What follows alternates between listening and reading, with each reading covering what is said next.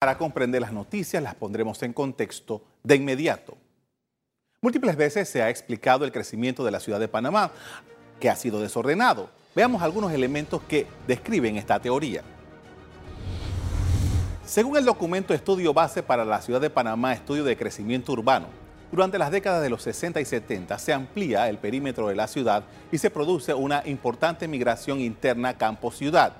El crecimiento urbano se centra en San Miguelito, el sector de la carretera transísmica hacia Alcalde Díaz y Tocumen. El texto agrega que buena parte de ese crecimiento es espontáneo. Se genera crecimiento de forma desordenada y un aumento descontrolado de la autoconstrucción. La construcción de nuevas vías de comunicación durante esta década, la carretera transísmica y panamericana hace que la huella urbana crezca a lo largo de ellas y llegue a tener una longitud de 48 kilómetros en 1960. En ese periodo de 10 años se conforman dos vectores de crecimiento de dirección este-oeste en la carretera panamericana y sur-norte en la vía transísmica. A partir de 1979 se abolió la soberanía estadounidense en el Canal de Panamá y estas áreas fueron paulatinamente transferidas a Panamá hasta 1999, fecha en la que el último vestigio de territorio estadounidense fue devuelto a Panamá. En ese periodo se acrecienta la intervención del Estado en el mercado inmobiliario, impulsando el boom urbanístico en la ciudad de Panamá, con la presencia de numerosos edificios de altura y centros comerciales exclusivos en el corazón urbano de la ciudad, en Bellavista y San Francisco y terrenos de la costa este de la ciudad. Estudios base para la ciudad de Panamá, el área metropolitana de Panamá, continuó creciendo significativamente a lo largo de los ejes, tanto Panamá Ciudad como Arraiján y La Chorrera. Durante este periodo también hubo un crecimiento considerable de barriadas espontáneas. Muy llamativo para todos es la gran cantidad de rascacielos que se han construido en Panamá en los últimos 20 años, algunos de los cuales se han edificado en lugares en los que nadie sospecharía que cabía una torre de esas dimensiones. En los últimos años, un proyecto en proyecto aprobado a la construcción de una gran cantidad de edificios que superan los 200 metros de altura e incluso algunos que alcanzan los 300 metros y 29 están incluidos dentro de los 200 rascacielos más altos del mundo. Estos edificios marcan un nuevo panorama urbano en esta ciudad que ha sido considerada como la ciudad de los rascacielos de América Latina. Pero, ¿cuál ha sido el precio que ha tenido que pagar los ciudadanos por estas grandes edificaciones? Múltiples denuncias se han dado en todo este tiempo acerca de los cambios de zonificación y otro tipo de variantes que han desfigurado barrios tradicionalmente vinculados a viviendas unifamiliares. De eso hablaremos más adelante.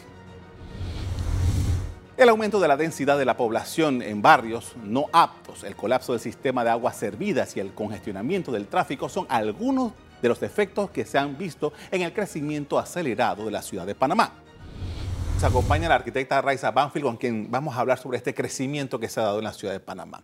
Buenas noches. Buenas noches, Carlos. Arquitecta, explíquenos eh, esto que siempre se ha repetido que ha sido caótico. La ciudad de Panamá ha crecido de una manera eh, increíblemente caótica. Un terreno en donde antes había vacas, de repente quedó convertido en una barriada gigantesca con miles y miles de casas, con calles súper estrechas, con aceras más estrechas aún. Y ni hablar, vamos a hablar más adelante acerca de todos estos edificios enormes que la ciudad de Panamá ha tenido y su impacto, el impacto que esto ha tenido en los servicios públicos. Exacto. Bueno, Carlos, habría que, como dice el programa, ponernos en contexto de que nuestra ciudad de Intramuros por décadas evolucionó internamente, ¿no? Eh, tanto desde que se muda de Panamá Viejo al casco antiguo con su eh, arrabal complementario. Mientras tanto, lo que había afuera eran precisamente fincas. Toda el área del que conocemos hoy como tumba muerto eran las fincas, ahí se producía el alimento que se consumía, etc. Entonces, estas fincas privadas se van convirtiendo en barrios particulares después del experimento de Bellavista. O sea, después que Belisario Porras planifica la exposición y fue un éxito desde, desde el sector público, el sector privado trata de emular dentro de sus fincas ese, ese tema de la exposición, pero claro, ya se pierde toda la conectividad del trazado, de la planificación, porque es el Estado el que tiene esa, esa, esa capacidad de, de, desarrollar con visión de dónde va la inversión pública y tal.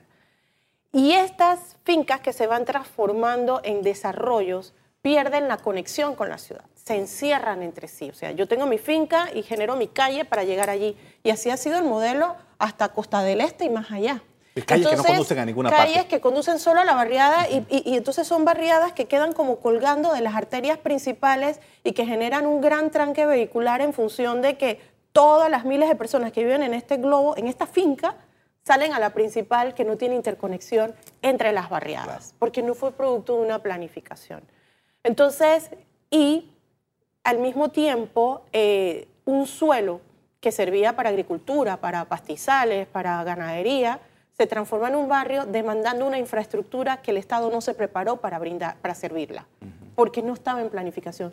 De las pocas cosas que quedaron planificadas por parte del Estado en esa materia fue, por ejemplo, la tumba muerto. Eh, eh, se hizo con una visión de que hacia allá iba a crecer la ciudad y llegó hasta un cierto punto. Se, hizo valorización para pagar esa inversión y así se desarrolló todo lo que era el área de Libertadores, Santa María y tal.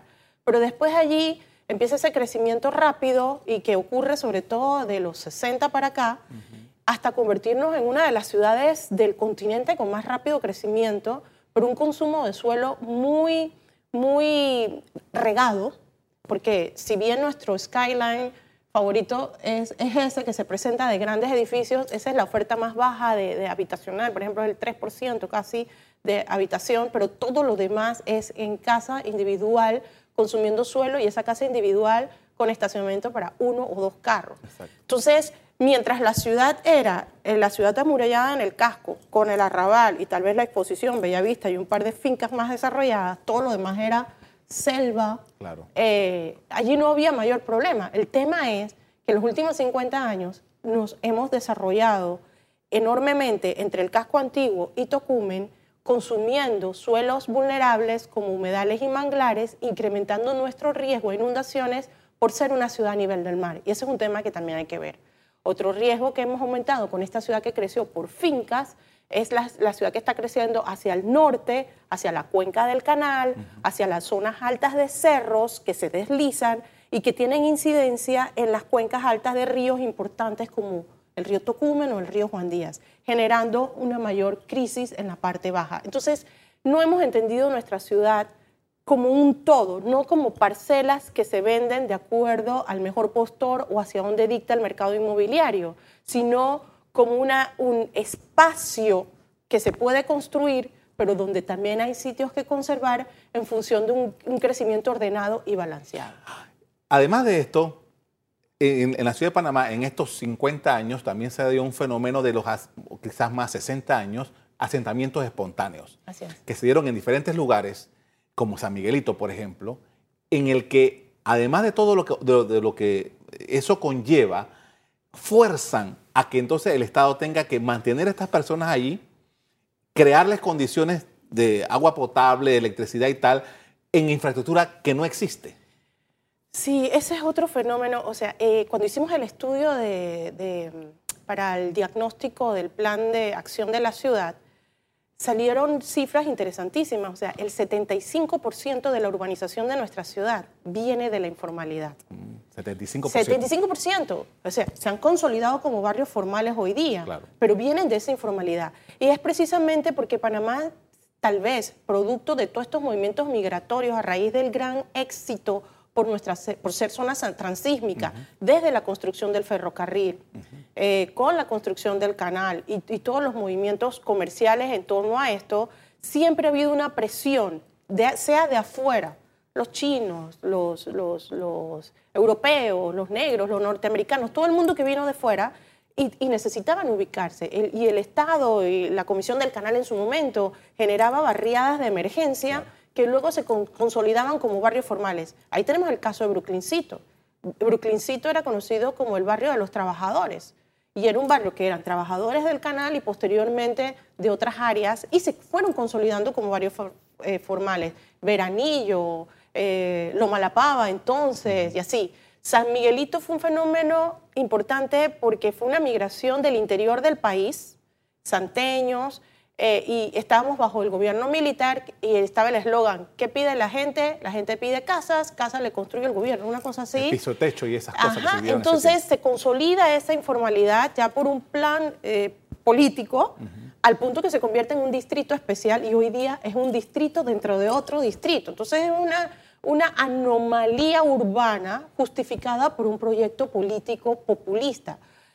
¿Qué era lo que sugerían gente como Álvaro Uribe o Julio Robbie en su momento? Si sabemos que la tendencia es que, que, la necesidad de casas va más rápido que la, la, posibilidad del gobierno de planificar, entonces simplemente veamos las, las tierras disponibles, tanto que son del Estado o que se pueden adquirir, y dejemos una planificación mínima por dónde va el trazado de calle, por dónde van los servicios, de manera que cuando la gente venga e invada, porque son muy buenas autoconstruyendo, ya hay un cierto orden y el gobierno viene y formaliza porque previó. Esa combinación se puede dar, pero no, no ha estado a la mano y, simplemente el mercado formal eh, también ha tenido sus propias dinámicas y, y el suelo se ha visto como un tema de oferta y demanda entre el, que vende y el que compra, y en donde el, Estado, la ciudad, se ha abstraído de planificar eso para que genere un espacio para todos y no solamente para que puede pagar por el uso de un espacio, ¿me explico? Y es ahí el espacio, el tema del espacio público. Hablando de eso, precisamente, del que puede pagar, vamos a ir al fenómeno este de los grandes edificios, grandes edificios de oficinas, grandes edificios de apartamentos que cuestan una fortuna y que cada vez está creciendo más y está, en cualquier momento van a llegar al aeropuerto de Tocumen. Eh, eh, este, este fenómeno, que es muy bonito, a la gente le gusta, se toma foto y todo eso, ¿cómo ha impactado a la ciudad de Panamá? Bueno, yo siempre he dicho que la ciudad de Panamá como que del piso hacia arriba es como Nueva York y del piso hacia abajo puede ser cualquier país. El suroeste asiático. Sí, exactamente. Porque, claro, del suelo hacia arriba, como se maneja, como estoy diciendo, oferta y demanda, o sea, la gente eh, adquiere las tierras y muchos de estos procesos de adquisición fueron procesos donde la ciudad perdió. O sea, estas ventas de hectáreas de un dólar la hectárea, porque eran suelos inundables, pero se convirtieron en proyectos privados de muy alto costo después, eh, o áreas donde antes, por ejemplo, Bellavista, San Francisco o Barrio, sitios que tenían propiedades de finca, eran las antiguas fincas, y se hacían notificaciones de mil metros, de 800 metros, de 2000 metros, y tenías una residencia unifamiliar o en caso dos, donde vivían cinco o seis personas en cada una. Y con la escasez del suelo y la demanda del mismo adquiere más valor y esos mismos suelos se convierten en terrenos de edificios para 100, 150 familias, en donde antes la huella verde servía también para absorción de suelo, de agua y tal, pero se, se, impermeabiliza con un gran edificio, pero resulta que la infraestructura que sirve a ese lote es la misma de cuando vivían dos familias o una familia y sirve ahora a 100 familias. Entonces, este fenómeno se da a raíz de que para los años 70, que había muy baja inversión en el sector construcción, se generan unas políticas de estímulo para ello. unas leyes. Unas leyes, los incentivos fiscales y belleza, eso incentivó el sector construcción. Pero 30, 40, 50 años después, seguimos construyendo bajo los mismos estímulos que ya no necesitaba la ciudad. Entonces, hoy se premia el acaparamiento del suelo para hacer construcción nueva y se castiga al que tiene una casa de más de 20 años que ya le tienes que meter en restauración y tal y tienes que pagar impuestos más caros. Entonces, los estímulos que necesitábamos en los 70 no son los que necesitamos en la primera década del siglo XXI, cuando con el boom inmobiliario, la ampliación del canal y todas las inversiones que han venido hacia Panamá, lo que requerían era invertir en recuperar suelo subutilizado, densificar zonas viejas de la ciudad, no destruyendo barrios bellavistinos, sino tal vez recuperando su arquitectura, densificando un poco mejor, pero eh, generando mayor consumo en la huella urbana existente y no incentivando consumo de suelo nuevo que ya nos estamos comiendo manglares y bosques. Entonces, eso fue parte de lo que tratamos de hacer desde el municipio con el plan de ordenamiento territorial, buscar un equilibrio entre esta demanda de lo nuevo que se requiere, pero eh, consolidando lo viejo para buscar una ciudad más conectada. ¿Qué está pasando con estos grandes rascacielos? Que Panamá es uno de los pocos países del mundo que tiene rascacielos y no paga por derecho de altura. Entonces vemos gente que tenía un edificio que había comprado vista para siempre, se le plantó un edificio enfrente, eh, porque eso no es un tema legal en Panamá todavía, eh, y, y, su edificio se devalúa totalmente. Claro. ¿no? Y entonces eh, ocupa más suelo, no paga por una carga adicional que le está dando la infraestructura, ni por el uso del espacio aéreo, que es de todo.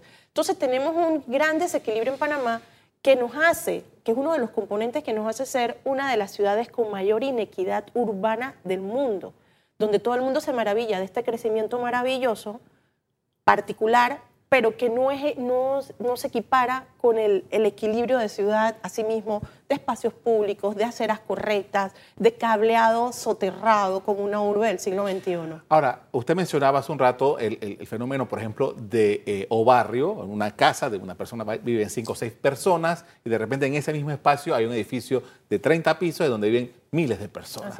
Y el acueducto es el mismo, el, drenaje. El drenaje es el mismo. todo el tema este de las aguas servidas y tal se procesan de la misma manera que cuando habían cinco personas. así es. Y la inversión en el IDAN es inexistente. Y el pago de la tarifa es lo mismo que pagábamos hace 40 años. Entonces, no se equipara la nueva demanda con los servicios que provienen del, del mismo sistema antiguo. Por ejemplo, la ciudad se han estado haciendo las denuncias de los apagones. Exacto. Y ya no solo San Francisco, en Ancón, en Betania. ¿Qué pasa con el sistema eléctrico de esta ciudad? El sistema eléctrico estaba planificado, o sea, hace finales del siglo XX éramos alrededor de 800 mil habitantes. Ya nosotros estamos por encima del millón de habitantes, sin hablar de los nuevos negocios, de los nuevos comercios, eh, del metro. Ya tenemos dos líneas y el sistema eléctrico, ustedes además ve esos postes que le meten más cable, le meten más cable y se quemó el transformador, le meten un transformador. Y no es que no haya capacidad instalada, es que la capacidad de distribución dentro de la ciudad se ha quedado corta por el vertiginoso crecimiento de la ciudad. Igualmente pasa con saneamiento de la bahía. Saneamiento se planificó desde el gobierno de la señora Moscoso, se hacen unos planes en función de los planes del plan metropolitano, hacia dónde crece la ciudad, qué población se estima. Sin embargo, por distintos fenómenos, la ciudad empezó a crecer hacia otro lado, empezamos a, construir sobre la costa Bahía de Panamá, que no estaba previsto hacer ciudad, empezamos a construir hacia arriba en la cuenca del canal, hacia el norte, que no estaba previsto en la ciudad, y a toda esa gente hay que darle servicio de saneamiento. Pero ¿qué pasa cuando tú instalas lo que planificaste hace 10, 15, 20 años y ya está copado porque el mercado es mayor? Entonces nos quedamos en un círculo vicioso que no abastece toda la necesidad de la urbe como está entendida y construida. Entonces, por eso es que la planificación no es un capricho, no es un tema de economistas desfasados o comunistas, es un tema de supervivencia en un mundo donde el 80% de los habitantes en el 2050 van a vivir en ciudades. Y, y, Latinoamérica es el sector del planeta de más rápida urbanización y Panamá es el ejemplo de ello. Entonces, Sabemos que por los procesos migratorios internacionales, pero también internos, la ciudad se convierte en el foco de atención del desarrollo. Pero no por esto es que todo lo que se quiere se puede hacer, porque ya no somos la ciudad de Intremuro con fincas, ahora somos una urbe consolidada, con límites, con posibilidades de crecer, pero donde tenemos ahora ya que ver con pinzas ¿Cómo se da este desarrollo? Ayer le preguntaba al arquitecto Ariel Espino, que estaba aquí conversando sobre otro tema vinculado con esto de la ciudad. Ok, estamos eh, a pocos meses de iniciar la segunda década del siglo XXI. Ok, ¿qué debemos hacer a partir de este momento para que el nuevo siglo en el que estamos viviendo podamos tener un futuro diferente a lo que hemos hecho hasta ahora? Mira, ¿qué hemos hecho hasta ahora que nos ha llevado hasta aquí? Dejamos, o sea, no plan, o sea, tenemos una ciudad atractiva, es chévere, pero cuando la vives es, es complicada, Correcto. ¿no? Ah, eh, tenemos mejores cosas, pero no por eso tenemos mejor calidad de vida. Tenemos eh, más lugares donde ir, pero hemos perdido, por ejemplo, nuestros ríos urbanos. O sea, mis hijos ni siquiera se imaginan que mi mamá se podía bañar en el, en el río Matasnillo. Claro. Eso no lo pueden ni siquiera soñar. ¿Qué tendríamos que hacer para evitar seguir teniendo más cosas pero menos calidad? Planificar y entender el territorio como un todo. La ciudad de Panamá, Carlos, es la única ciudad del planeta Tierra que tiene un bosque tropical húmedo en su urbe y que en su zona metropolitana conecta biológicamente con, entre dos océanos. Eso solo pasa aquí. Y eso que en años atrás se veía como un obstáculo para el desarrollo, una barrera para el desarrollo, hoy es un activo importante en tiempos de cambio climático. Los bosques son nuestros mejores aliados para limpieza del aire, para generación de agua, para contención de inundaciones, contención de... O sea, entonces, seguir pensando en que hay que adentrarnos a esa conquista del bosque, llámese hacia la cuenca, hacia los bosques estos de la franja transísmica del canal, es, es clavar nuestra propia tumba urbanística. Porque, ¿qué pasa? Nuestra ciudad a nivel del mar es una ciudad de suelos erosionables, es una ciudad con muchos, muchos cursos de agua, pero es una ciudad que si no se le manejan esos cursos de agua, que si no se respetan sus bosques de galería, que si no se recuperan las zonas de desbordamiento de los ríos, va acabando su propio desarrollo. Y lo vemos en zonas como Juan Díaz. Juan Díaz cuando se hizo Ciudad Radial en los 60, era Ciudad Radial y manglares. En la medida que la ciudad creció hacia allá, Ciudad Radial quedó no solo encerrada, sino hundida. Y hoy día tiene construcciones a 3, 4, 5, 7 metros por encima de los niveles originales y hoy hemos cavado una fosa en, los, en las poblaciones originarias de esa área. ya me hicieron señas, eso sí. Eh, muy interesante. Lamentablemente se nos acabó el tiempo. Ojalá podamos rescatar este tema porque realmente es importante. Hay que entender nuestra para entender la ciudad. Muchísimas gracias. Gracias a ti, Carlos.